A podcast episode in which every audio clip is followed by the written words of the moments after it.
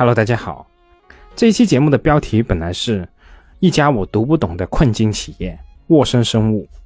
但一者我并不希望引起太多的冲突和关注，二者我也完全没有兴趣做什么标题党，所以我就把这期的标题改成现在的样子了。而这一期节目的缘起，其实在于前几期在梳理国内疫苗行业的节目中，有好几位朋友在后台都提到了沃森生物这家公司。也有朋友问到，公司的实际控制人是怎么失掉控制权的？而我本人在梳理了相关资料以后，感觉沃生生物就是我们 A 股市场里面管理困境企业的一个很典型的代表。这个案例是值得我们拿出来详细说一说的。在那期节目中，我们提到了沃森是国内唯一一家同时拥有十三架肺炎和二价 HPV 两大重磅疫苗单品的企业。而在二零二三年的六月初。沃森生物的总市值约为四百五十亿，在疫苗行业的所有企业中排在第三位。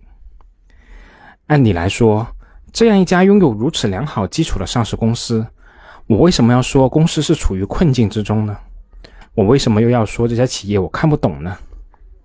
我们不妨一起看一下公司前十大股东的名单，我们会大吃一惊，而且禁不住会疑窦丛生。沃森生物怎么会有这样一个股权架构呢？到底谁又是沃森生物的实际控制人呢？以二零二三年三月末的股权结构为例，前十大股东合计持有沃森生物三点零三亿股，合计占公司总股本的比例仅为百分之十八点八五。沃森的前十大股东持股比例全部都在百分之五以下，这其中还包括了香港中央结算有限公司的深港东北向持股。和招商国证生物医药指数分级基金等等这些基金持股，而公司最大的单一股东刘俊辉仅持有五千八百七十一点四八万股，占总股本的比例仅为百分之三点六五。那说起这位刘俊辉，其实也是一位传奇人物。当年他与蒋仁生先生共同创立成立今天智飞生物的前身重庆金星生物制品公司，后来由于双方的理念不合。刘俊辉退出了智飞，转而加盟沃森，成为了公司管理团队的核心成员之一。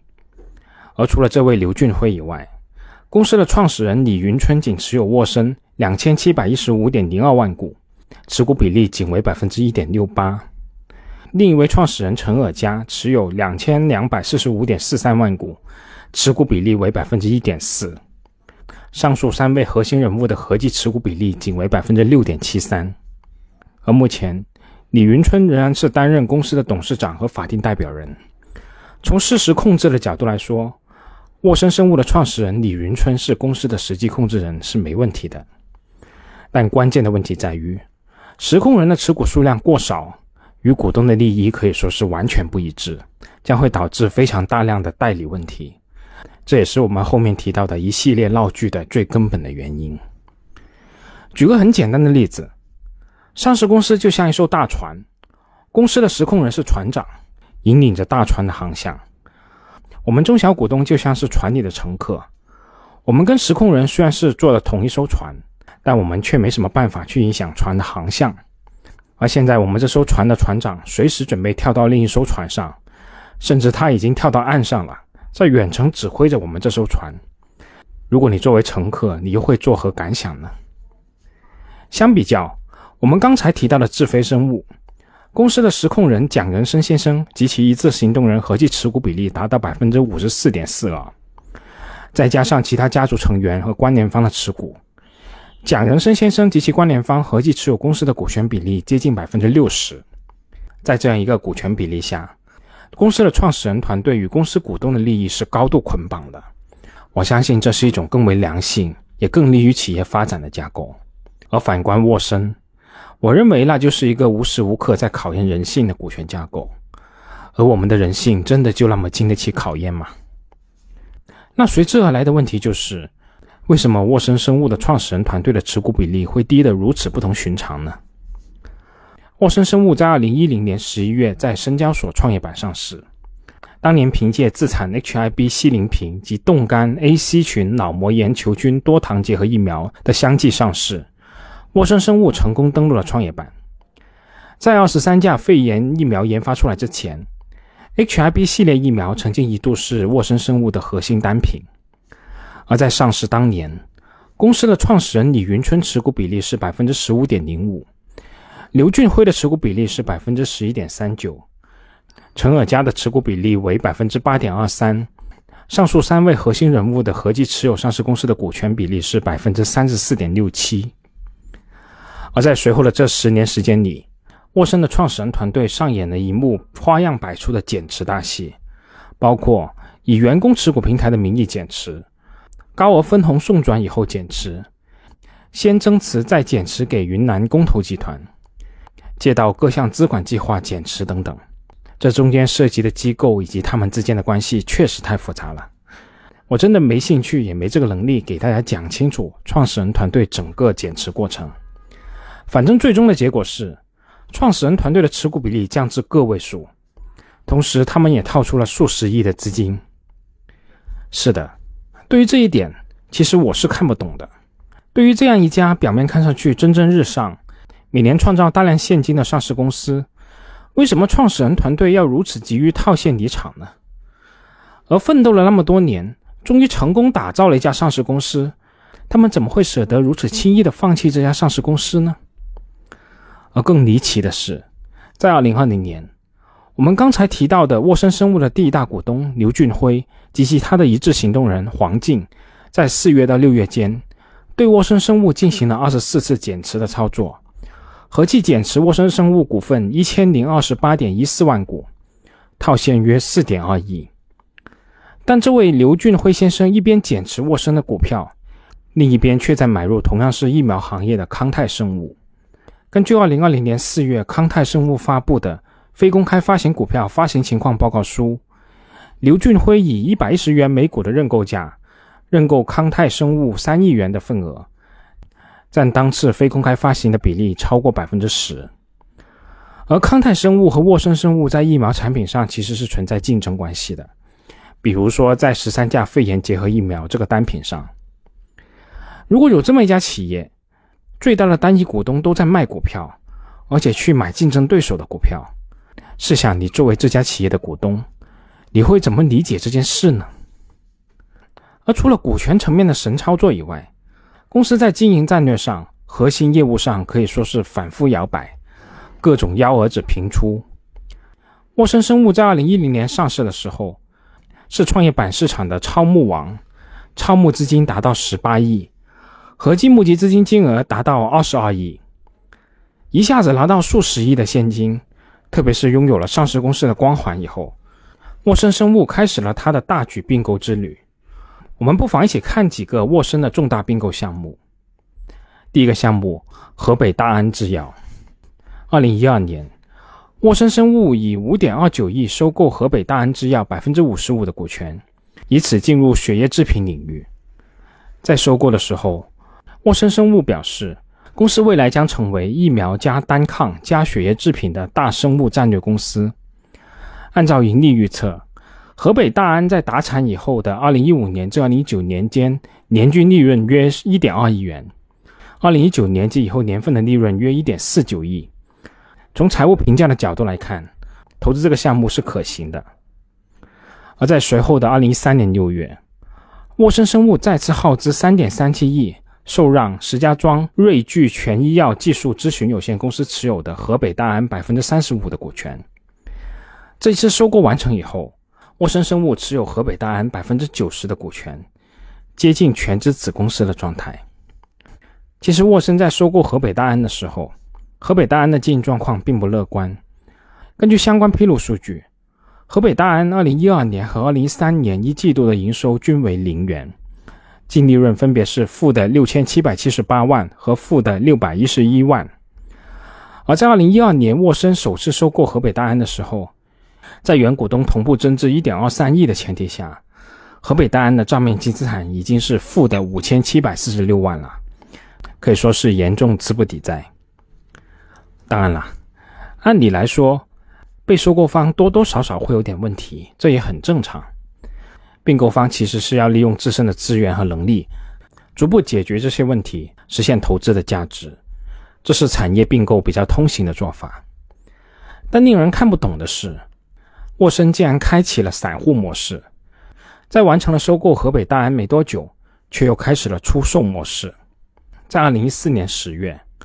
沃森生物与杜江涛签署股权转让协议书，将河北大安百分之四十六的股权转让给杜江涛，股权转让款合计六点三五亿。二零一六年十二月，沃森生物再次将河北大安百分之三十一点六五的股权转让给杜江涛。股权转让价款合计四点五三亿。在对外转让股权的时候，沃森生物表示，这次对外转让河北大安的股权，适当降低公司在血制品板块的投入规模，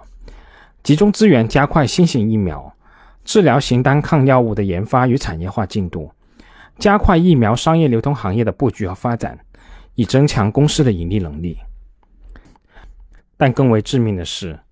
上述的这些股权转让协议中，都涉及到了投资后的承诺。根据这些协议显示，沃森生物承诺将协助杜江涛加快提高河北大安的血浆采集规模，确保河北大安2017年至2019年血浆的采集规模不低于150吨至250吨。如果河北大安在相应年度的血浆采集量没有达到协议约定的最低承诺值，沃森生物还需要承担相应的赔偿责任。最多以沃森生物所持有的河北大安制药百分之十四的股权为限，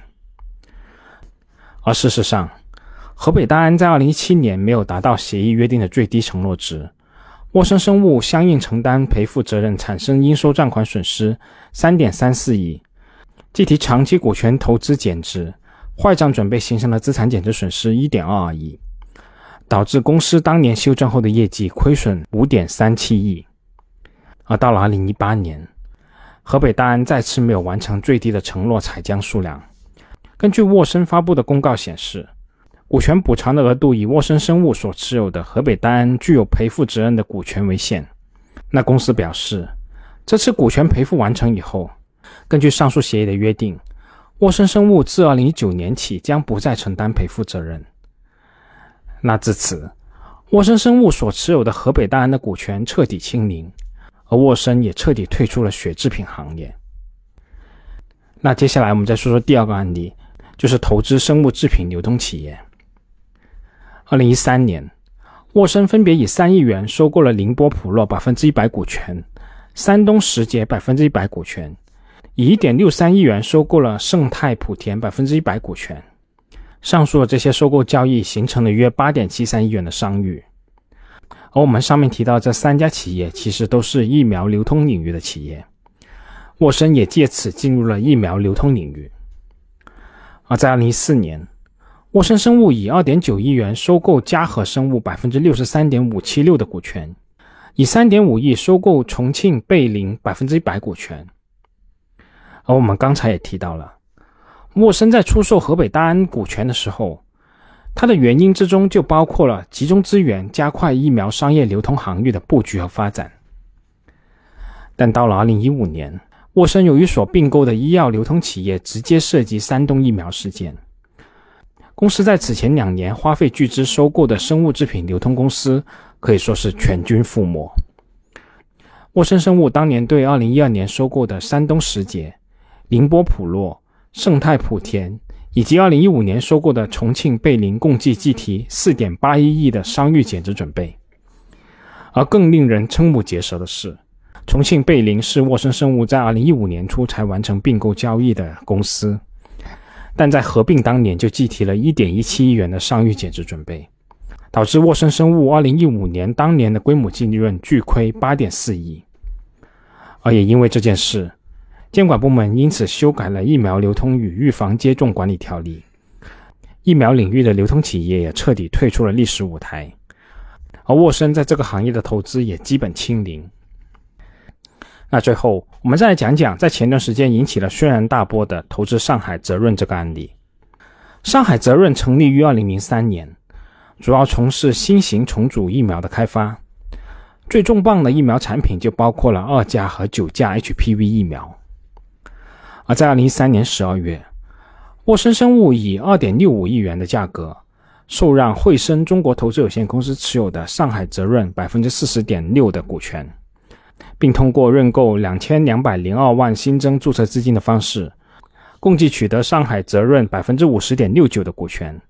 上海泽润自此成为沃森的控股子公司。客观来说，现在回头来看，沃森当时选择并购上海泽润这个决策，是沃森这些年来所有并购决策中最为正确的一个。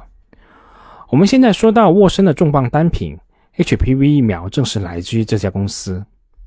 但沃森就是要在各种意想不到的方面出现情况，即使公司这次真的踩狗屎运了，买对了。公司也要再折腾一番。沃森生物在二零二零年十二月三号披露，准备以十一点四亿元的价格，向淄博运创创业投资合伙企业和永修官油招德股权投资基金中心转让控股子公司上海泽润百分之三十二点六的股权，并由这两家机构向上海泽润增资。而淄博运泽和永修官油的背后，其实都有同行业上市公司。泰格医药的身影，而这一切的背景是，根据沃森生物此前的公告，上海泽润的二价 HPV 疫苗已经在2020年4月完成了三期临床研究，申请新药生产的药品注册申请在六月获得受理，预计疫苗将在2021年上市。此外，公司的九价 HPV 疫苗也开始了临床试验，而上市公司养了七年的这棵果树。在准备开花结果的前夕，沃森生物却要把公司的股权出售，这换成是谁也接受不了啊！所以这引发了市场对沃森生物的强烈不满。而在此后的电话会议中，公司董事长李云春解释称，这一次是上市公司主动出售上海泽润的股份，考虑到原先上海泽润的二价九价 HPV 疫苗在国产进度均在第一梯队。但现在二价已经落后于万泰生物，九价的进度也出现了掉队，整体进度不及预期，而且市场竞争激烈。沃森生物希望未来给上海泽润更大的发展空间，同时公司希望把更多的精力投入到埃博生物的 mRNA 疫苗上，而这家公司主研的 mRNA 疫苗就包括了新冠疫苗和 mRNA 带状疱疹疫苗。说句实在话。当我看到了这一段解释以后，我就想起了当年沃森在对外转让河北大安时候的说辞。当然了，这次是比较幸运的，这样一笔完全没有半点合理性可言的交易，最终在社会和监管的关注下被取消。而到了二零二三年三月，国家药监局官网显示，沃森生物的二价人乳头瘤病毒疫苗，也就是 HPV 疫苗正式获批。成为了国产第二款二价 HPV 疫苗。其实，除了我们刚才提到的河北大安疫苗流通企业以及上海的泽润以外，其实沃森这些瞎折腾的案例还有很多，我们这里就不再一一细说了。总的来说，沃森生物自上市以来，公司规划以疫苗业务为基石业务，进行了药品流通、单抗、血液制品、新型疫苗的并购。但随着相关资产的出售和剥离，最终又回到了疫苗这棵独苗上。公司在核心战略、核心业务上如此反反复复、摇摇摆摆，在重大投资方向上状况频出，发生如此多令人难以理解的神操作，这绝对不是简单的一句运气或者实力可以解释的。很显然，公司的治理体系是存在巨大的问题的。这根本就不是一家良性运作的公司。说句实在话，我真的看不懂沃森的那些神操作，看不懂沃森这家公司，看不懂沃森的管理层。对于我本人而言，我的小心脏可受不了这样一惊一乍的惊吓。所以，无论公司未来前景有多辉煌，都与我无关。如果有的投资者认为你能在这家公司上能赚到钱的，我也只能跟你说一句：你厉害。你赚得多。好了，我们这次这么多，我们下次再见吧。节目仅作为我个人投资的记录，所谈及的投资标的不涉及任何形式的推荐，请独立思考并自担风险。